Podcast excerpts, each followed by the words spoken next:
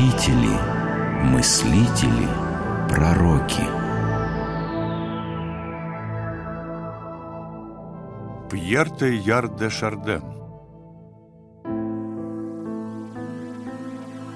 Католический философ и теолог Пьер Тейяр де Шарден вошел в историю науки как один из создателей теории ноосферы и первооткрыватель синантропа, вида древнего человека, жившего в эпоху оледенения. Вклад Тейяр де Шардена в антропологию и палеонтологию огромен. В то же время, работая в таких материалистических дисциплинах и будучи сторонником теории эволюции, Тейяр де Шарден никогда не разделял материю и сознание. Он говорил, история жизни – это по существу развитие сознания, которое завуалировано морфологией. Своей главной целью ученый считал обновление христианского вероучения, преодоление статичности и преобразование доктрины католической церкви в соответствии с современной наукой. Что такое эволюция? Теория, система, гипотеза? Нет, нечто гораздо большее, чем все это. Она основное условие, которому должны отныне подчиняться и удовлетворять все теории, гипотезы, системы, если они хотят быть разумными и истинными.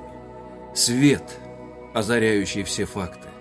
Кривая, в которой должны сомкнуться все линии. Вот что такое эволюция. Пьер Тейяр де Шарден родился в 1881 году в многодетной католической семье. Окончил иезуитский колледж и семинарию. С небольшими перерывами учился почти до 30 лет, когда был рукоположен в священники. Произошло это в 1911 году в Англии, в Гастинском колледже иезуитов, где Тейяр де Шарден изучал философию, геологию и палеонтологию. Именно там он познакомился с археологом Чарльзом Доусоном и впоследствии стал невольным участником аферы с находкой черепа так называемого пилтаунского человека, якобы недостающего звена эволюции между людьми и обезьянами. Взгляните-ка, Доусон. Кажется, я что-то нашел. Так. Вот, смотрите. Так, так. О, великолепно! Это клык, похожий на обезьяний или очень крупный человеческий. А я почти уверен, что этот клык подойдет к обломку челюсти, который мы с вами нашли раньше. Я не уверен. Надо отвезти к нашему другу Вудворту. Пусть он приладит его к черепу, которую он уже реконструировал, это сенсация! Поздравляю, мой друг! Простите, но вы не слишком торопитесь с выводами. Нет, это вы, французы, поторопились найти древнего человека в гроте Кроманьон. Но я... Я просто-таки уверен, что современная цивилизация зародилась западнее. Здесь? В карьере возле Пилтдауна? Почему нет? Думаю, если мы хорошо поищем, найдем еще что-нибудь. Орудия труда, кости животных, еще останки людей, наконец, непременно найдем. Ну-ну. И вы, Тейяр де Шарден, перестанете надо мной посмеиваться. Был ли Тейяр де Шарден соучастником мистификации пилтаунского человека или просто подшутил над ученым миром, историки не знают до сих пор. Сам же он продолжал изучение палеонтологии, получил докторскую степень в Сорбонне и совершил настоящее открытие в Китае. В этой стране ученый провел больше 20 лет, обошел ее от края до края с геологическими экспедициями. В 1929 году на раскопках возле городка Джоу-Коудян близ Пекина Теяр де Шарден вместе с коллегами обнаружил череп и несколько фрагментов костей примерно 40 особей синантропа, древнего родственника человека. Именно Теяр де Шарден установил, что найденные фрагменты костей принадлежат новому, ранее неизвестному виду. Нашему вниманию было представлено уже так много свидетельств, проясняющих прошлое человека, что о находке в Джоу Коудяне я добавлю только одно. Хотя успех кажется неожиданным, он стал возможным в результате большой работы, поскольку эти черепа были обнаружены в отложениях именно того возраста и именно в таком месте, где стоило рассчитывать на такую находку. Суровые походные условия не мешали ученому размышлять о духовной жизни. Свои первые философские эссе «Космическая жизнь и духовные силы материи» Теяр де Шарден написал в годы Первой мировой войны. Он прошел ее всю до последнего дня санитаром и даже заслужил орден почетного легиона. Как ученый признавался позднее, война стала для него встречей с Абсолютом. Единство мира имеет динамическую или эволюционную природу. Мировое единое, как и каждый элемент, характеризуется особым присущим ему движением. Но что это за движение? Куда оно нас влечет?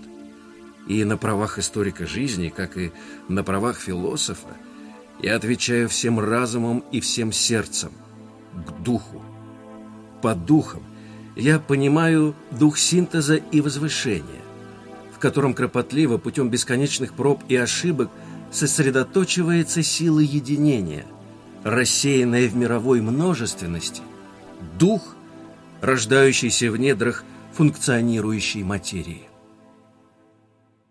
Одновременно с работой над диссертацией о млекопитающих Нижнего Эоцена Франции Теяр де Шарден продолжил размышлять о религиозной мистике, о христианских таинствах и первородном грехе. Но его статьи на эти темы не были приняты теологическими кругами. Генерал ордена иезуитов Владимир Ледуховский запретил ученому публиковать работы и выступать с лекциями. «Остановитесь, брат мой и хорошенько подумайте. Но, ваше высокопреосвященство... Подумайте, прежде чем смущать умы студентов своими гипотезами. Я лишь предлагаю смотреть на процесс творения, грехопадения и искупления в динамике. Все взаимосвязано, понимаете? Все согласуется с эволюционной теорией происхождения человека. Вы отвергаете основы и на этом пытаетесь строить свою теологию?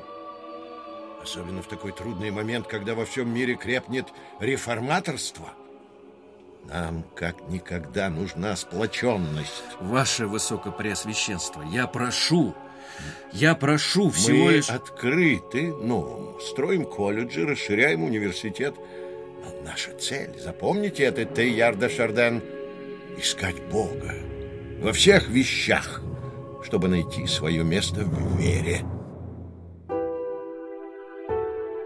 Мировоззренческая концепция Теярда Шардена, которую отверг Ватикан и орден иезуитов, строилась на положениях в той или иной степени открытых и доказанных наукой, но содержала в себе интересную и смелую попытку предсказать вероятные результаты дальнейшего хода развития человеческого сознания.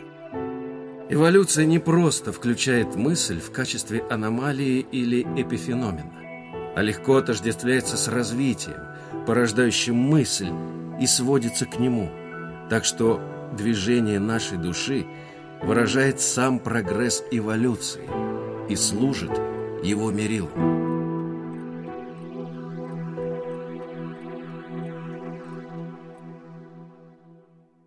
В основе концепции Теярда Шардена было понятие «точки омега». Для ученого она есть высший полюс эволюции.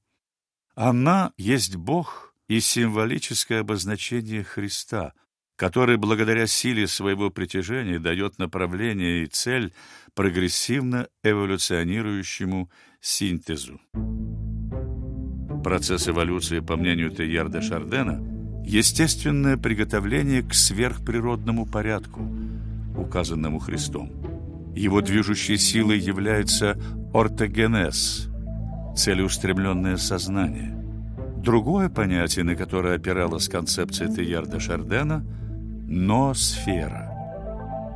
Это сфера разума и предшествующая точке омега ступень эволюции, которая связана с развитием общества и влиянием человека на природные процессы.